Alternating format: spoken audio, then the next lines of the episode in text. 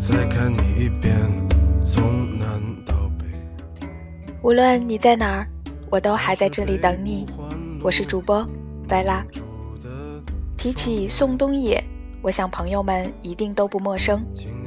二零一二年，凭借原创单曲《董小姐》红极一时，唱软了很多人的心，惹得了很多人的热泪盈眶。二零一三年，更是凭借专辑《安河桥北》。荣获了首届鲁迅文化奖年度音乐奖，其中的单曲《安河桥》更是我去年单曲循环很久的歌，插上耳机就会忍不住想要沉浸在这首歌的安静里，尤其是开头部分的手鼓演奏，萦绕在脑海间，久久无法忘怀。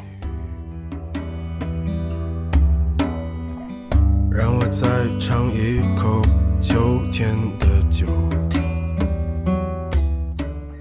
今天要跟大家分享的文章是：独处是一种精神上的自由。对谈宋冬野，作者刘若英。你回家了。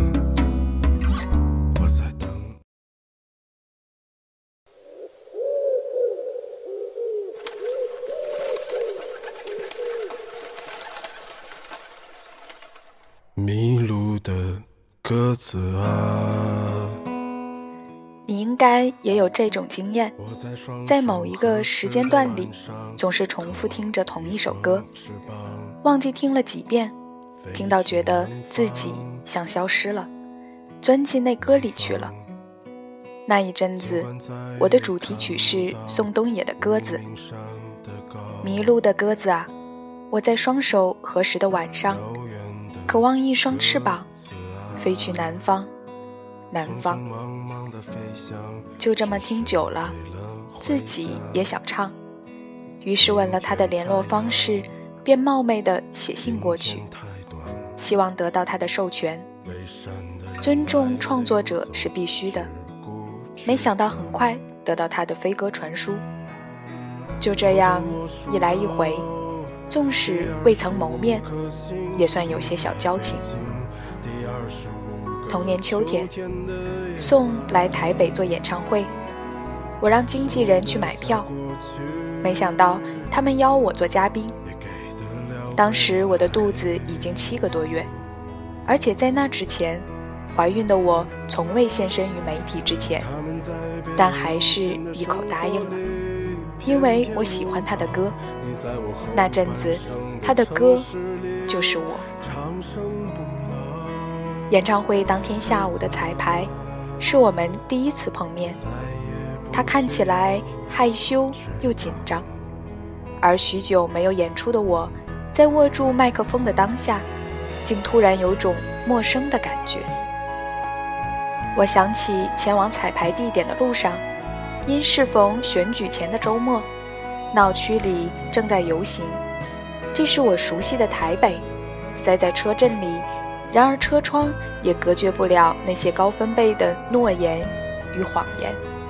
即便在台湾游行活动再平常不过，尤其这些年，但还是感觉很疏离。或许我对这事注定无法习惯。有时人生。就是熟悉与陌生的交错。我跟宋说，办演唱会的这个地方叫做台北国际会议中心。因为陈升的演唱会，我在这里跨了十个年，从当助理到处找人上台，到自己在台上唱，这是我再熟悉不过的地方了。但没想到黄眼今年想上个厕所，竟然找不到位置。记忆中了如指掌的地方，变陌生了。当天晚上也是第五十一届金马奖典礼。前一年因为当评审，还坐在颁奖典礼上，煞有介事的演了一晚上的优雅。今年怀孕，当了演唱会的嘉宾，虽然有理由可以不去参加，却突然觉得自己是局内的。局外人，又是一种熟悉的陌生。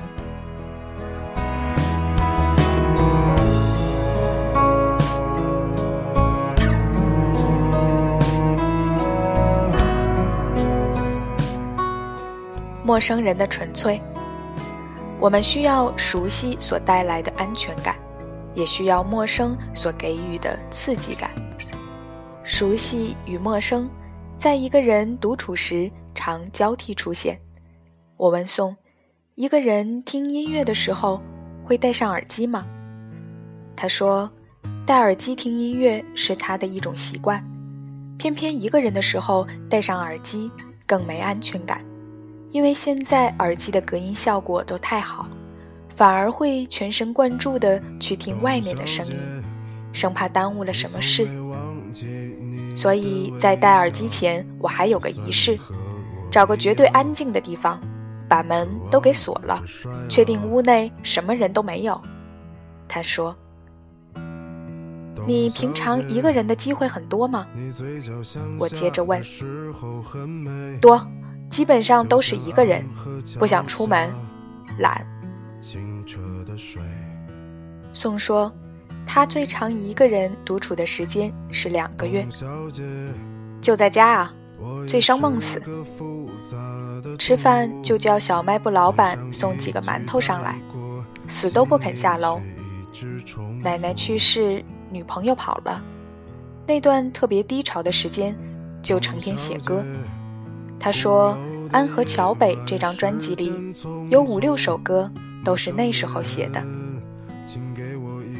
低潮期，我想每个创作人都有过这段过程，通常都是这样。而在低潮期和自己的对话，纵然孤独，却绝对是弥足珍贵的。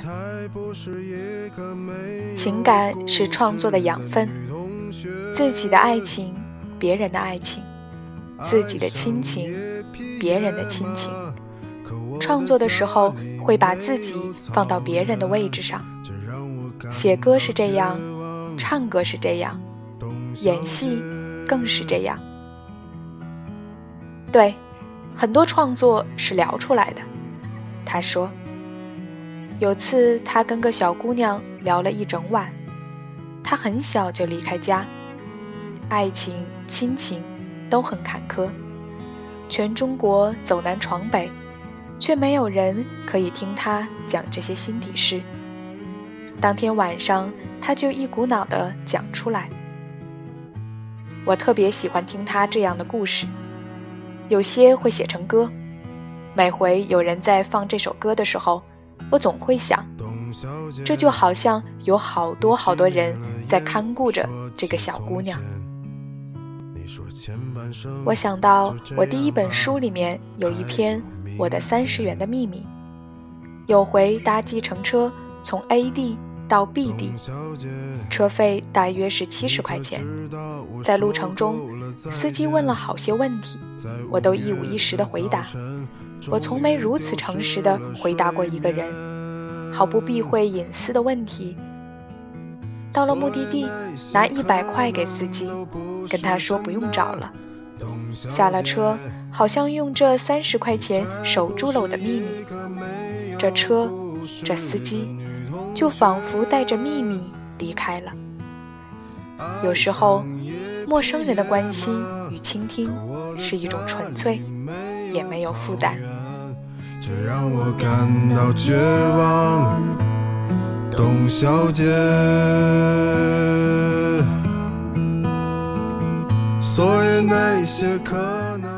思想上的自由，大部分人的独处意味着一种自由，不需从众，可以自我。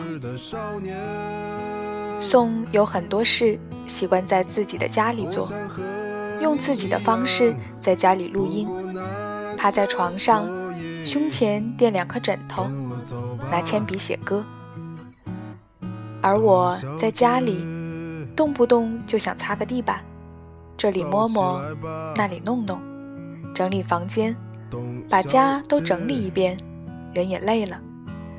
只有这个方法，结果把自己关在一个地方，像是饭店。我每次写书的过程都很拖。出版社一直催稿，总要等到某天想写了，发狠把自己关在一个地方，一口气花两个礼拜，把过去一整年想写的事情写出来。但独处不只是个空间的命题，某个程度来说，纵使一个人走在人潮拥挤的大街上，也是一种独处。这是精神上的。宋很在意一种精神上的自由。他说：“真正的自由是思想上的自由。”举了个例子，在电车上看到一个非常令人讨厌的流浪汉，很脏又很丑，这是表象。但你可以透过想象去理解这个人，他过得很苦，生活的很不堪，也可能亲人刚过世。我可以在面对一个人的时候，脑子里疯狂地编写这个人的故事。这与事实未必有关，却让想象的摆质得以伸展。这很像我们演员演戏前的准备工作，先研究角色穿什么衣服、想什么、做什么。演戏说穿了就是玩扮家家酒。小时候拿起娃娃说。自己是国王的时候，只要一遍低声讲话，就真的觉得自己变成国王了。那个当下，我们好相信啊！如果可以在脑子里建构一些真实，应该就算是思想上的自由吧。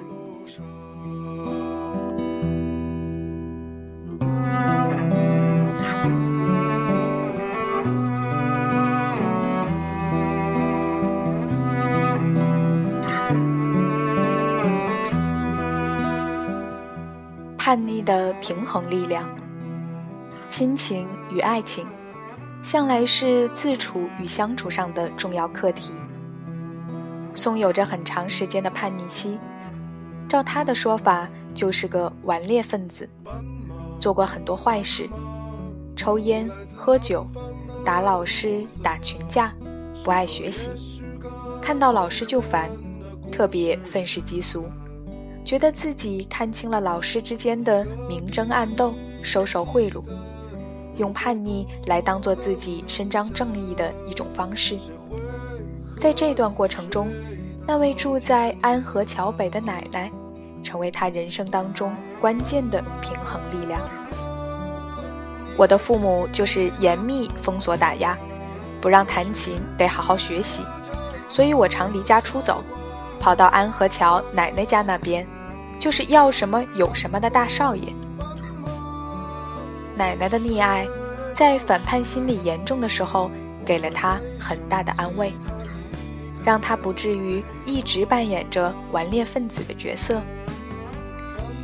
以前觉得青春期太漫长，现在又舍不得。当自己一个人弹琴写歌，所有人都不支持的时候。可能就是这点叛逆，成了力量。人独处久了，在相处这件事上，会需要点磨合。我跟宋现在都算是有伴儿的人。他有个交往快两年的女朋友，跟老朋友也是民谣歌手的姚十三住在同一个屋檐下。他说，两个人平常各干各的。虽然彼此才隔一道门，但常常一整天都见不到面。碰巧两个人都觉得没劲的时候，就出来瞎聊一阵。这是一种很好的同居状态。越是亲密的关系，越需要生活上的缓冲空间。而我家现在是这样的：一进门，我先生往右走，我往左。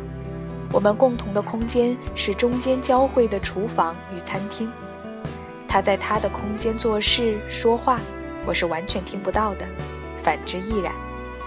你会说，这样跟一个人在家的状况一样吗？知道他在同一个家的另一个角落，其实心理上的感受还是不太一样。宋说，他现在这么年轻，天天就想跟女朋友腻在一起。做不到像我这样。其实我先生一开始也是这样的。他希望有个大书桌，他的电脑在这一头，我的在那头，书房一起用就好。但不知为何，我总觉得这样很像网咖。我刻意将两个人的书房安置在家里最远的对角线。一个人自己住二十几年，有很多事我都是自己慢慢完成。对我而言，拥有各自独处的空间，可以让相处走得更长久。事实证明，我们都对这样的安排感到非常舒服。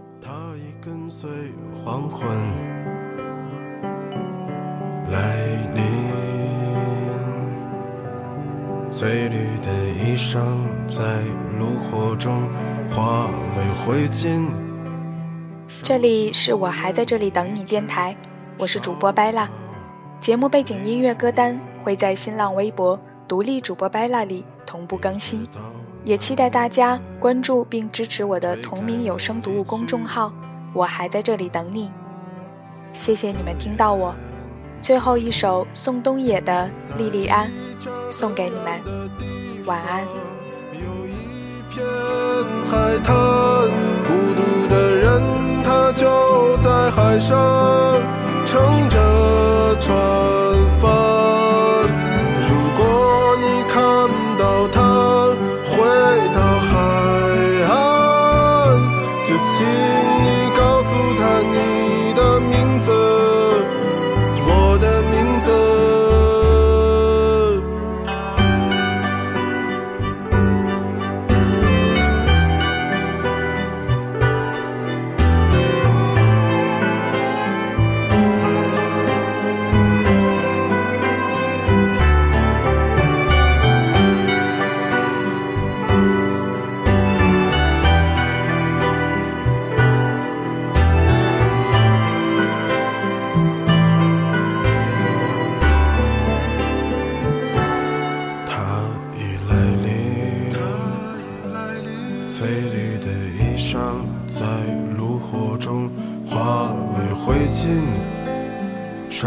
火焰，一直烧到黎明，一直到那女子推开门离去。推开门离去，她自言自语，在离这儿很远的地方。